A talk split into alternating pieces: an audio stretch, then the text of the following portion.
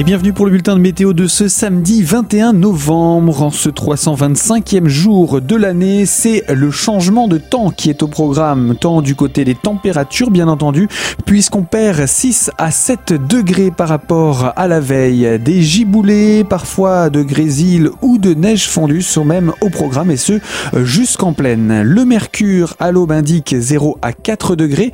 En maximal, il est à peine meilleur avec 1 à 5 tout petits degrés. Euh, dimanche ensuite, le soleil devrait être un tout petit peu plus présent, mais le mercure descend davantage à l'aube avec à peine moins 4 degrés sur le relief et 0 pour la plaine. Les maximales sont stationnaires avec 0 à 4 degrés.